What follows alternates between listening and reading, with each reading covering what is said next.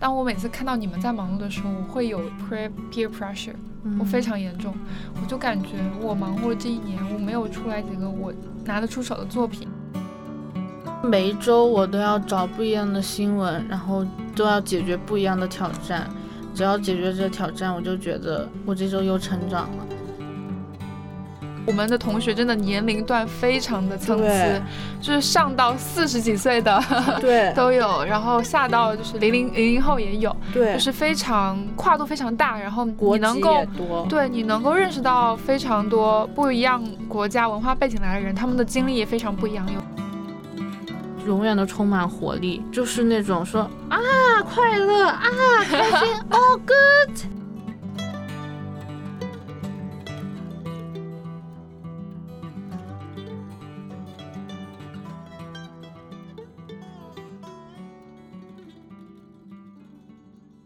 这一年你有没有什么高光时刻？高光时刻，up and down moment。那 down 的 moment 可可多了呢。那就是我曾经因为就是因为纪录片它的整个日程比较松散嘛，给人感觉很水。当我每次看到你们在忙碌的时候，我会有 peer peer pressure，我非常严重，我就感觉我忙活了这一年，我没有出来几个我拿得出手的作品，因为我们本来生产流程就很长，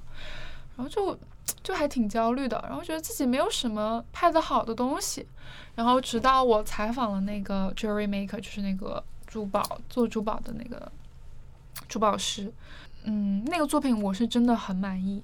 然后也是真的第一次让我知道一个好的片子应该是什么样子的，嗯，也不能说特别好，但是至少我觉得它是严丝合缝的一个架构，然后它也很清楚的有一个主题，所以当我交上去的时候。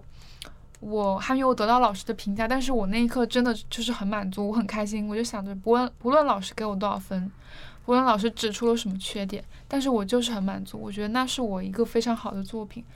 后来我也给我采访对象发了我的那个片子，他也很喜欢。就我觉得这是带，这算是我一个高光时刻吧。我感觉我最满足的时刻，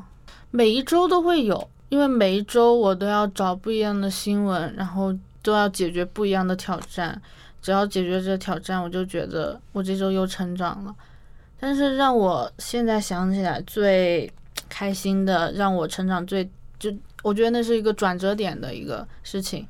是我第一次深入到一个社区去做一个专访。然后那一次是十一月份的时候，我刚来这两个月，其实说实话，英文水平也没有现在这样好。也没有说现在多好，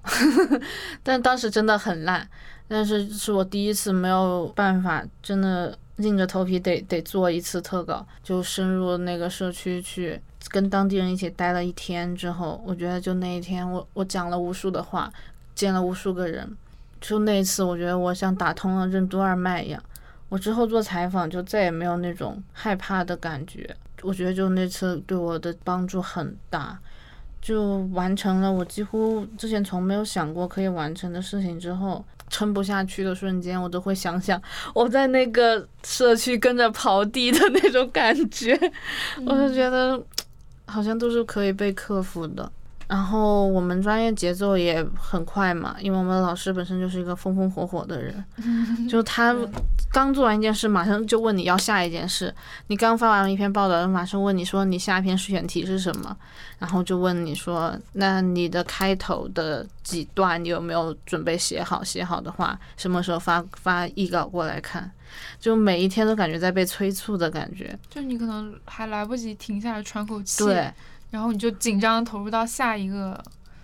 任务里去了。我记得有一天我是做采访，我连续接采，然后接采之后也是约着嗯那些店主、那些房主的采访，因为我做的是一个旅游专题的。那天连续采了十个人，就到最后我我说英文就直接已经不过脑子了，就采到最后已经是一个无情的采访机器了。就那天，而且还跑去海边，而且我还借了相机去采。那天采到最后，真的回家就直接瘫倒，连续采了十个人，还坐火车就折腾了很久。但是我其实很多时刻都跟那时刻差不多，就一周我要联系十个以上的人，跟十个不同的人发邮件，然后要跟十个不同的人说话。然后就让我觉得我现在的状况是我不出门不行。我的后遗症是我每天都要出门，我今天一定要多跟一个人说话。这是我，所以我新冠时期我真的很难受，因为我只能在房间里，那是我住宿费交的最值的那几天，就只能在房间里，然后没有人见面。尽管那个时候我的导师也不让我不找新闻，他说你可以邮件问，然后这种采访呀，为什么要放弃？我就是惯着也在给我们老师打工的这么一个状态。嗯，是的，但是回想起来还是非常有意义的一段日子。嗯嗯，就导致我现在就不忙，我就很焦虑。我的一个后遗症就是因为我特别喜欢看剧，特别特别喜欢，我可以从早到晚的看。然后有时候看剧的时候，你看着看着，突然就在想，他这个镜头是怎么拍的？就我有时候就是突然间往上刷，我就突然间会想说，他这个镜头这样子拍合不合理，好不好看，以及他这是怎么运镜的，然后他的呃，他整个故事他是怎么去通过镜头然后去展现的，我会去有时候会去想到这些问题，然后一想到我觉得天呐头疼，怎么又开始了？然后我就我就会暂时的要把自己抽离出来，因为我有时候看剧是为了放松自己嘛，嗯，但是我觉得。嗯，其实确实，你要是做想做好纪录片，首先你需要看很多好的纪录片。一个好的艺术品，它肯定一开始不是说你凭空捏出来的，你就是需要去看、去借鉴、去偷，就是双引号的偷，去偷别人的点子，你才会知道什么是好，什么是不好。你要首先建立自己的审美。嗯，我觉得这对于每一个。工作都是一样的，因为像我看新闻的话，我现在就会分析它的标题，还有它的就 stand first。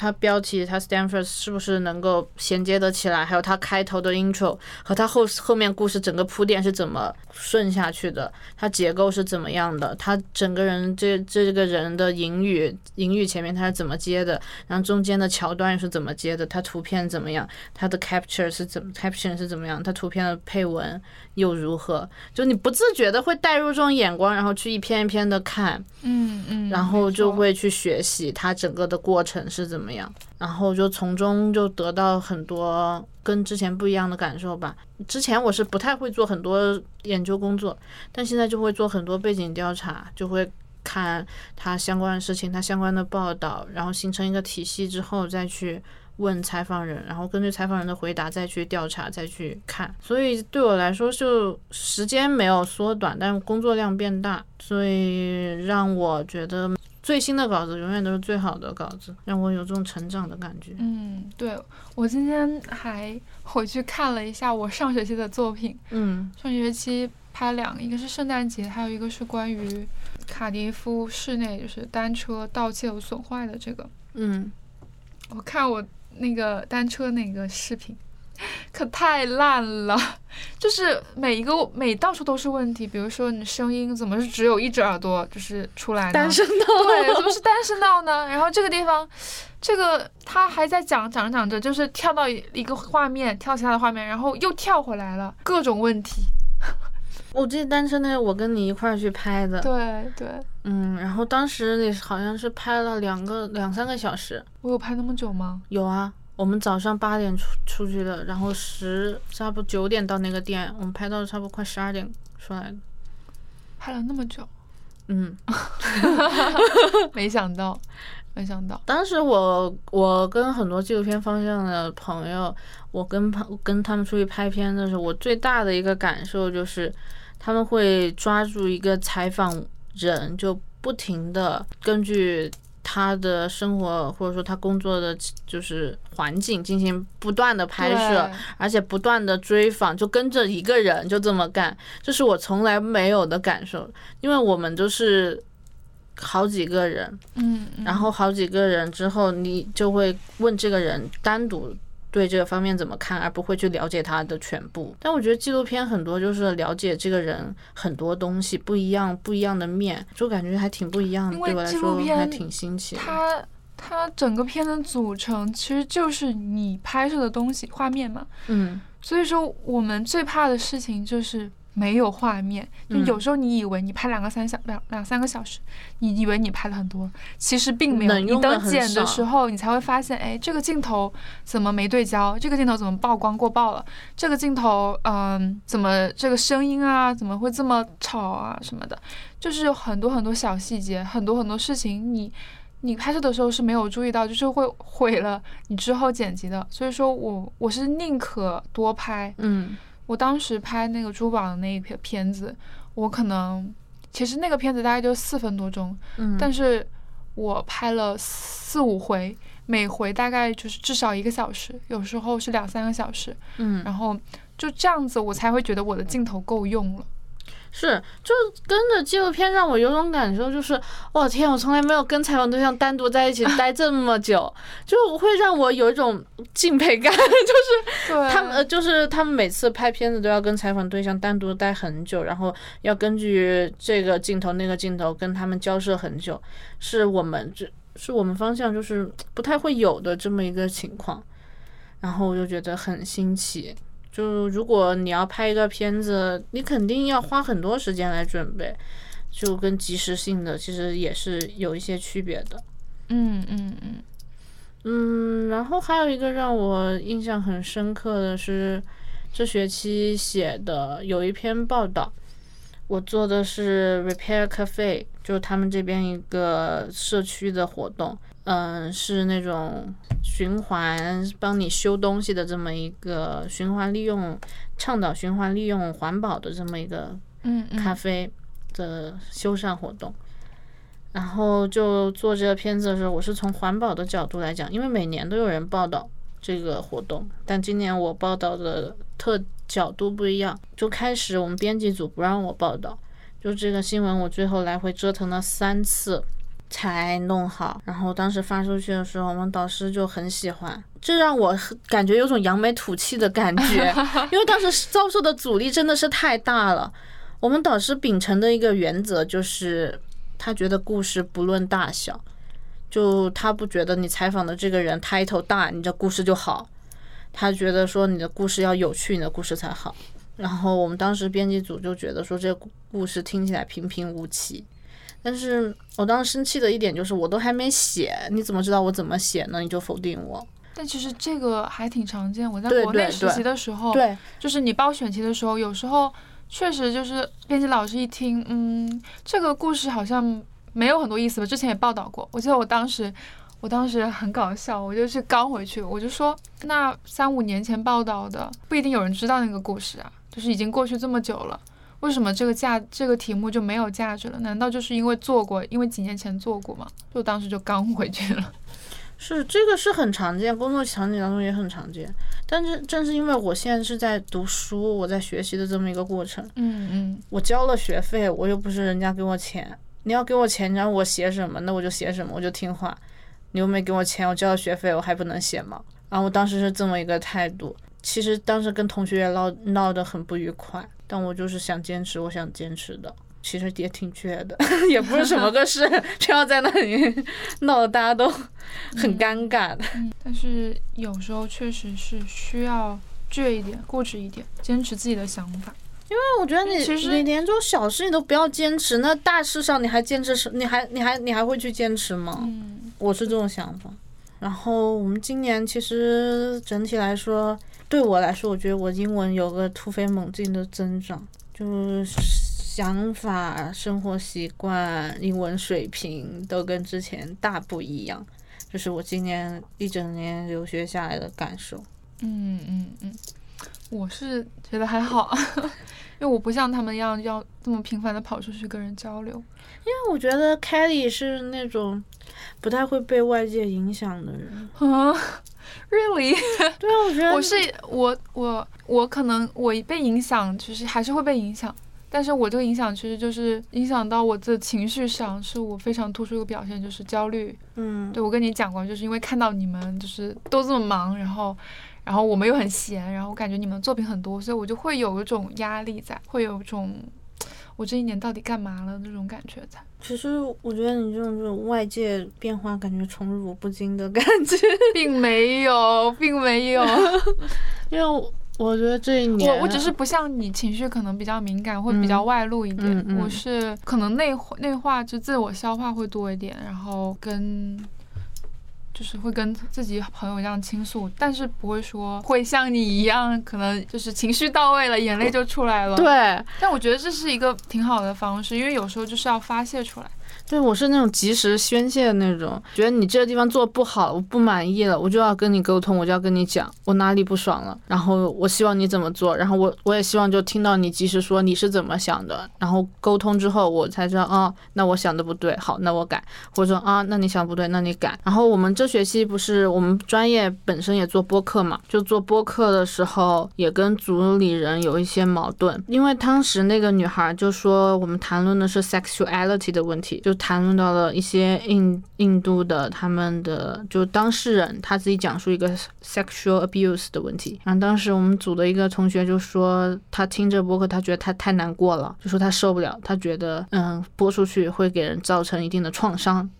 但是当时当事人是自己讲出来的，他觉得这个可以播，所以他讲了。然后是那个同学觉得这个不能播，然后我们就这个问题，然后他甚至极端到他说他要把整个播客给下架下架，说我们也没有交作业的东西了，他说要重录。我们作业周五交，他周三的时候说要全部推翻，全部不要。我们都花了时间，我们几个人就劝他说说能不能就是我们剪辑之后你听完再做决定，因为这不是你一个人的工作，这是我们大家所有人付出的心血，你不能说你不要就不要。然后后来我们就剪，熬夜剪，剪了两天之后，周四晚上让他听了一遍，然后他觉得说嗯那可以说是他之前情绪太激动了，怎么怎么样，然后又把那个播客又交了。但是当时录播课的时候，我们杂音很重，就一直能听到后面那个不不不那种电流声，因为我们是打那个 Anchor 的电话去跟印度那边录制的，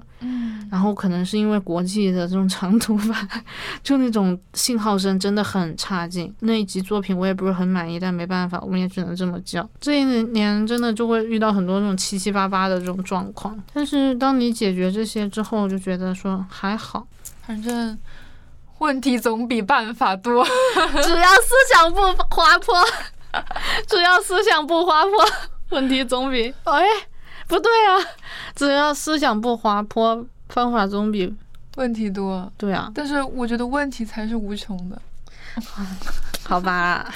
就不要想太多，不要想一个月之后会发生什么事。虽然我们导师经常让我们做一个月之后的每一天的计划，但我都不愿意做，因为我觉得。要走一步看一步，而且生活中特别多意外，所以我也是我我也是倾向于不做计划的一个人。对，我我能把明天的计划做了就很不错了。对对对，有时候你去想，就是其实做计划确实是好，你要对一个规划，但是我觉得不一定有必要去做非常详细的计划，因为有时候就是会。特别是现在这个阶段，就是会被各种事情打乱你的计划，疫情就是各种问题，你没有办法预料到，然后反而有时候会给你增加很多的心理负担，还不如就放手一搏，然后看着办吧。我觉得有时候也不失为一种好方法。嗯。我值得一提，是我们的同学，就除开中国部分同学来说，其实外国同学对他们来说，他们申请起来不算简单。就是我们很多外国同学，他们都是 BBC 工作过的，而且有很多就是那种像印度同学，他们是印度知名大学的，然后还有有些是来读二硕的，就而且有一些是有很多工作经验的。嗯，对对对，我这里补充一点，我觉得来这里非常不一样的感触，就是我是抱着我来读书来学习的心态，但是我没有想到我周边有那么多同学，他们的背景那么多多元，就是。我们的同学真的年龄段非常的参差，就是上到四十几岁的对 都有，然后下到就是零零零零后也有，对，就是非常跨度非常大，然后你能够对你能够认识到非常多不一样国家文化背景来的人，他们的经历也非常不一样。有一些是可能工作了很久了，他们在媒体行业，比如说 BBC 有工作，而且是非常知名，就是你看他的 Facebook 的粉丝都是几万、好几万的那种。对。对，我觉得这也是非常好，就是你能够从他们身上去学到很多东西。我们就是全线下，我们没有线上课，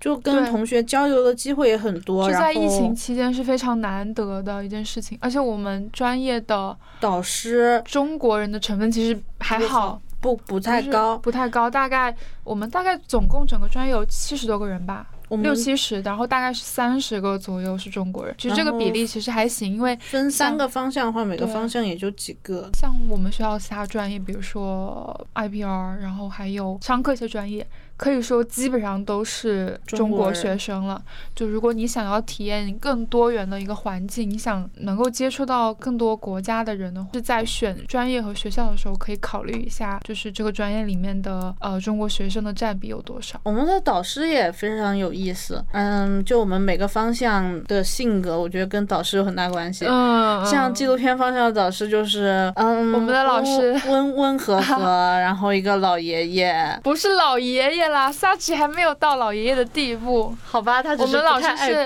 对，我们老师是一个呃印度人，他但他口音没有那么重，嗯，他也是拍过比较比较多独立呃纪录片的，他在他年轻的时候，但他也没有很老，他的性格就是比较温和、比较慢慢节奏的一个人，所以说而且很温暖，对对对，就是老师会给我们很多鼓励，你听他讲话，你就觉得很安心，他不会是那种很急躁，然后天天 PUA 你。跟你说，你再不做什么，你就以后就怎么怎么地了。但是像 broadcast 他们老师就很严格，Tony 就是比较严格的一个老师，严谨而且比较卡时间，他是不允许犯错的。因为他就是新闻新闻广播，他就是要求那样子，因为你一个新闻到点了就必须上。